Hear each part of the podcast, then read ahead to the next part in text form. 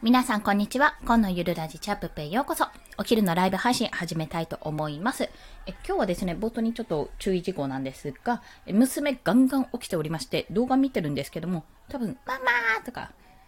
電車っていう声が入ってくるかと思います。あらかじめご了承ください。ということでですね、本日、ターゲット設定の大切さですね、についてお話ししたいと思います。あ、ミックさんですね。こんにちは。よろしくお願いします。ありがとうございます。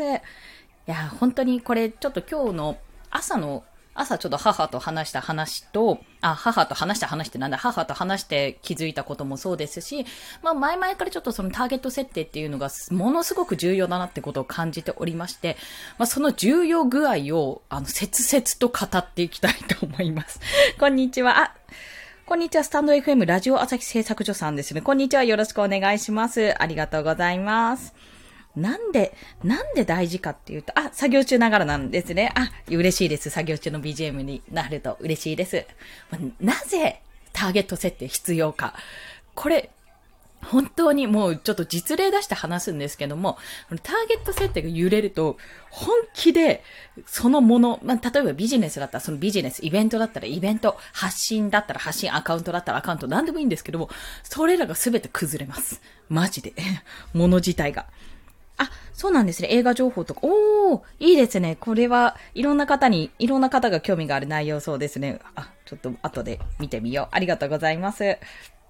ね、なんでターゲット発信、あターゲット設定がこんなに大事かっていうと、まあ、そもそもの今日、まあ、母と話した実例の話をすると、一つある講座を作るって話になったんですよ。まあ、そもそもね、あ、ある講座を作ると。で、あ、作るというか、まあ、もう決定してるんですけども、その金額設定の話をしてたんですね。で、あのー、まあ、金額設定、価格設定っていうところは、まあ、多分皆さん悩むところだと思うし、私はまあ、ちょっと人事ながら一応お仕事のお手伝いさせてもらってるので、まあ、ずかずかとね、結構ズバズバと、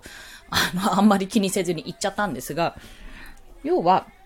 えっと、まあ、安いんですよ。言ってしまえば、価格設定が安くて、ぎあの、それ、えっ、ー、とですね、今までやってきた、その、第2弾なんです。第1弾もすごい安かったんですが、その時は、あの、まあ、いろんなちょっと、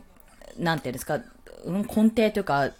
前提か、前提？前提というか、まあ、いろんな経緯があってちょっと安かったんですけど、それはその時の講座を受けてた受講者の方に、いや、これはマジでマジで特別価格って、本来はこんなことしないからってぐらいのことはちゃんと言ったらしいんですよ、その時は。で、でも、えっと、今回じゃあ第2弾ってことで価格設定どうするかって考えたときに、まあ、ある講座なので、まあ、講師の先生がいるわけですね。で、その講師の先生も、まあ、その、お弟子さんとか手伝ってくれる方も、あんまり高くは設定できないって話をしてたんですよ。まあ、それはもう、その講師の先生が今までもうご自身も現役としてやられてるし、教えの方もやってるんですが、今までそんなに、やっぱ金額をね、上げてこなかったっていうところも根底としてあるんですね。それは仕方ない。わかると。ただ、あの、要はね、要は言ってしまえば、あなたたちがやることはビジネスなんですか？それともサークル活動なんですか？ってとこなんですよ。その講座を、講座って言ったら、基本的にはビジネスというか、まあ、一つ、その、なんていうの、ヒューマンアカデミーさんとか、例えばね、そういったところの専門学校のように、一つの、何か講座を受けさせる、まあ、受けさせる、受講してもらうために、じゃあ、こういう価値提供をするから、これぐらいの金額をいただくって形に、まあ、本来はなるところですよね。オンラインでもそうですし、オンラインの例えば動画、ど噛んじゃった。動画教材とかもそうじゃないですか。でも、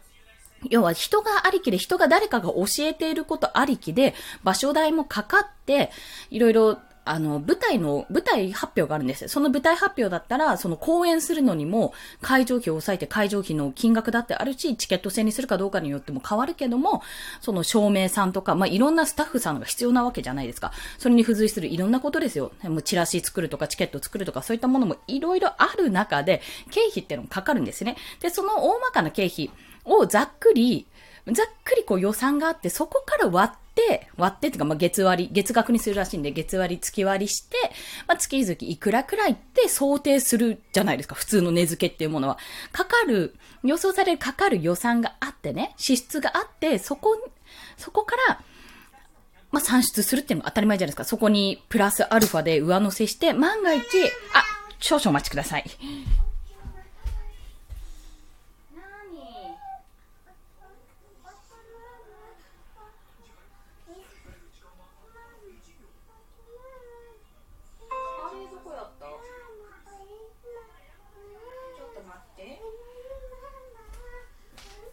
すいません、今娘がですね、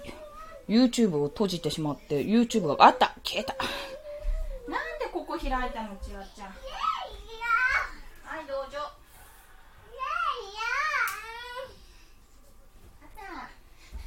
すいません。お待たせいたしました。申し訳ございません。ということで、えー、なんだっけ、あ、そうそう。まあ、予算を決めて、その、要は支出ギリギリの料金設定すると、全員集まんなかった時とか、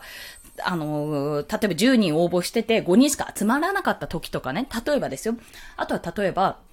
途中で辞めちゃった場合とか、途中で辞めちゃった場合もそうですし、また余計なお金がどっかで別のところでかかってしまった場合、例えば抑えてた会場が使えなくなって急遽、急遽違うちょっと高めの会場を借りることになったとか、いろんなパターンが想定されるからちょっと余白を持って盛るはずなんですよ、普通は。普通はそうじゃないですか。で、私も営業、一応ね、少なからず営業をやったことがあって、その時も、結局その、素材の料、素材の料金、まあ原材料の料金と、あえっ、ー、と、ごめんなさい、金属加工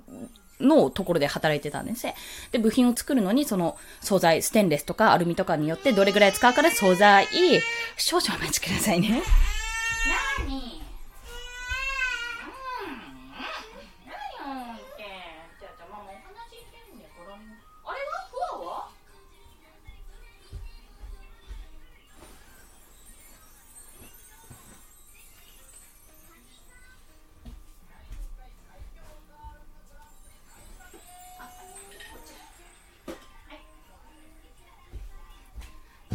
礼しました。今日は結構呼ばれる回数が多い。はい。で、なんだっけ。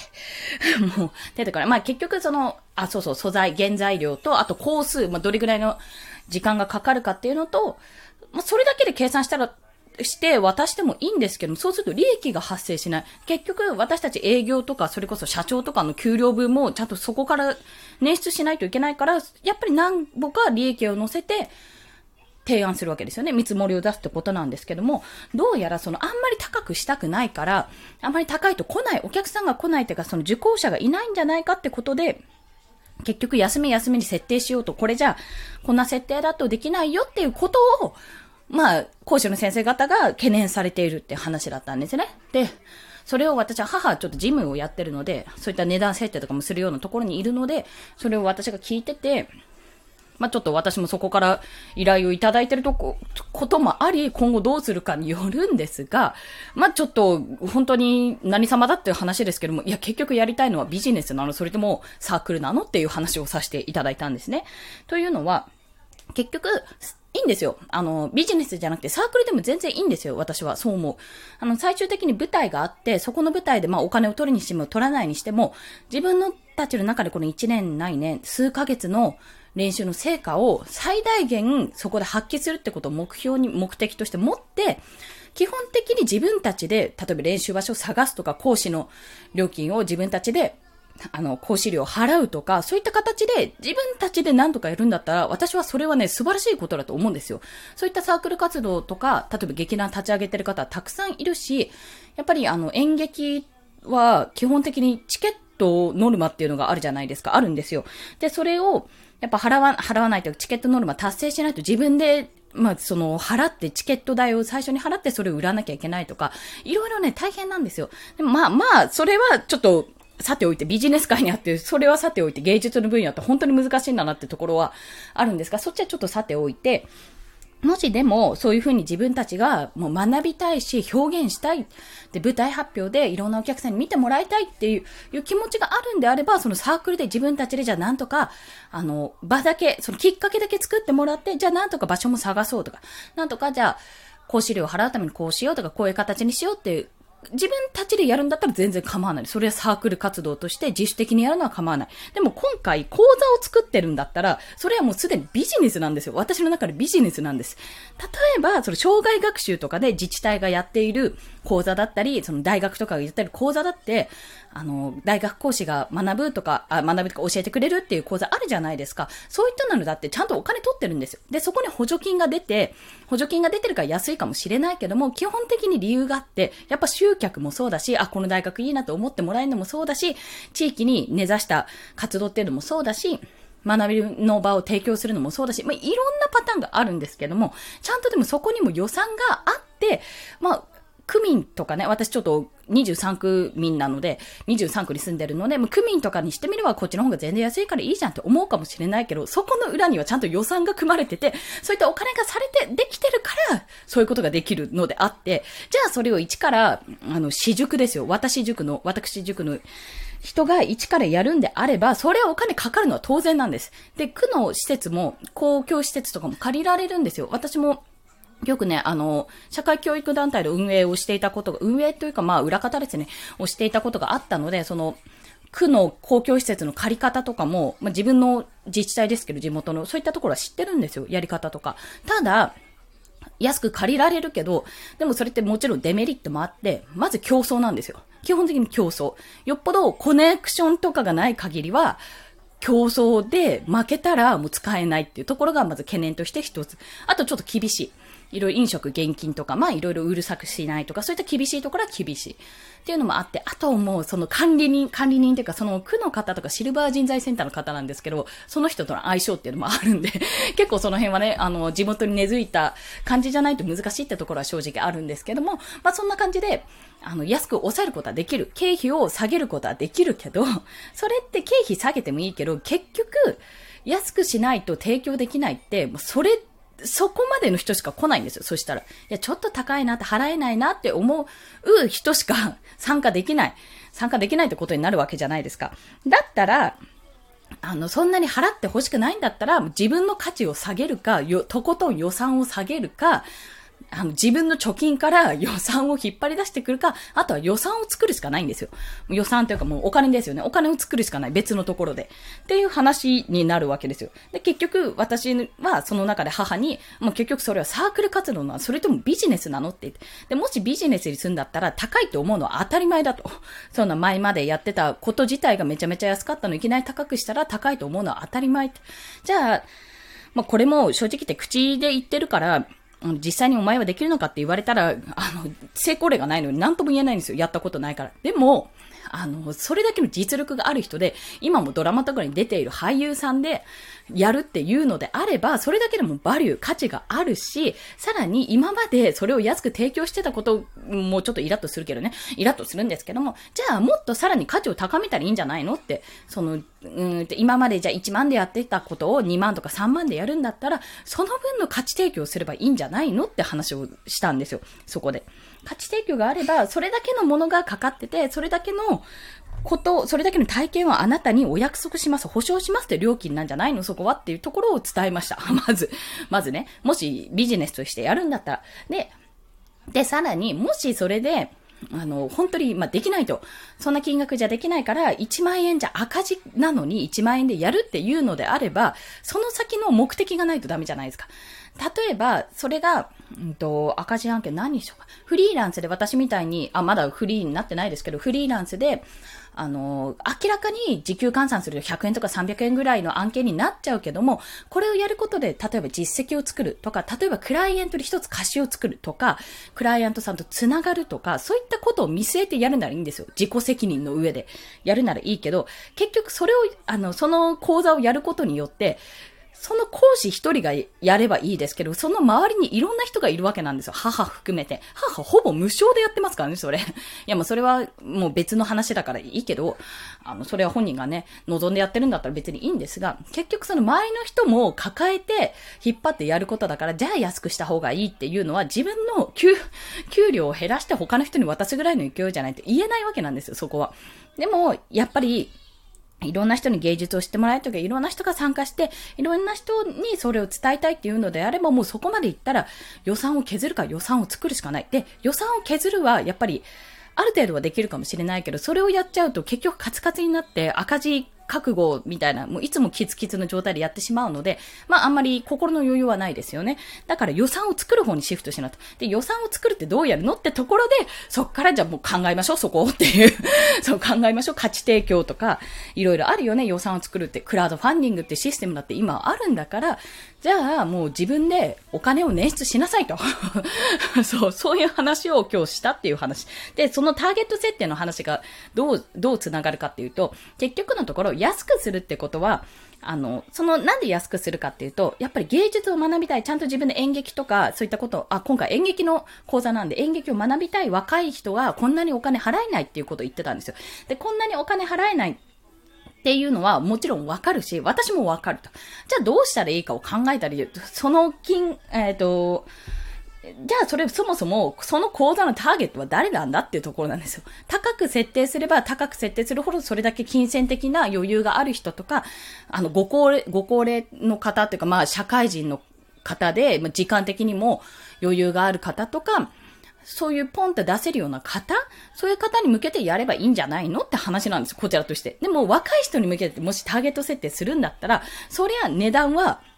値段もサービスも全部変わるわけなんですよ、そこで。若い人にいいものを低価格で提供するっていうのはめちゃめちゃ裏で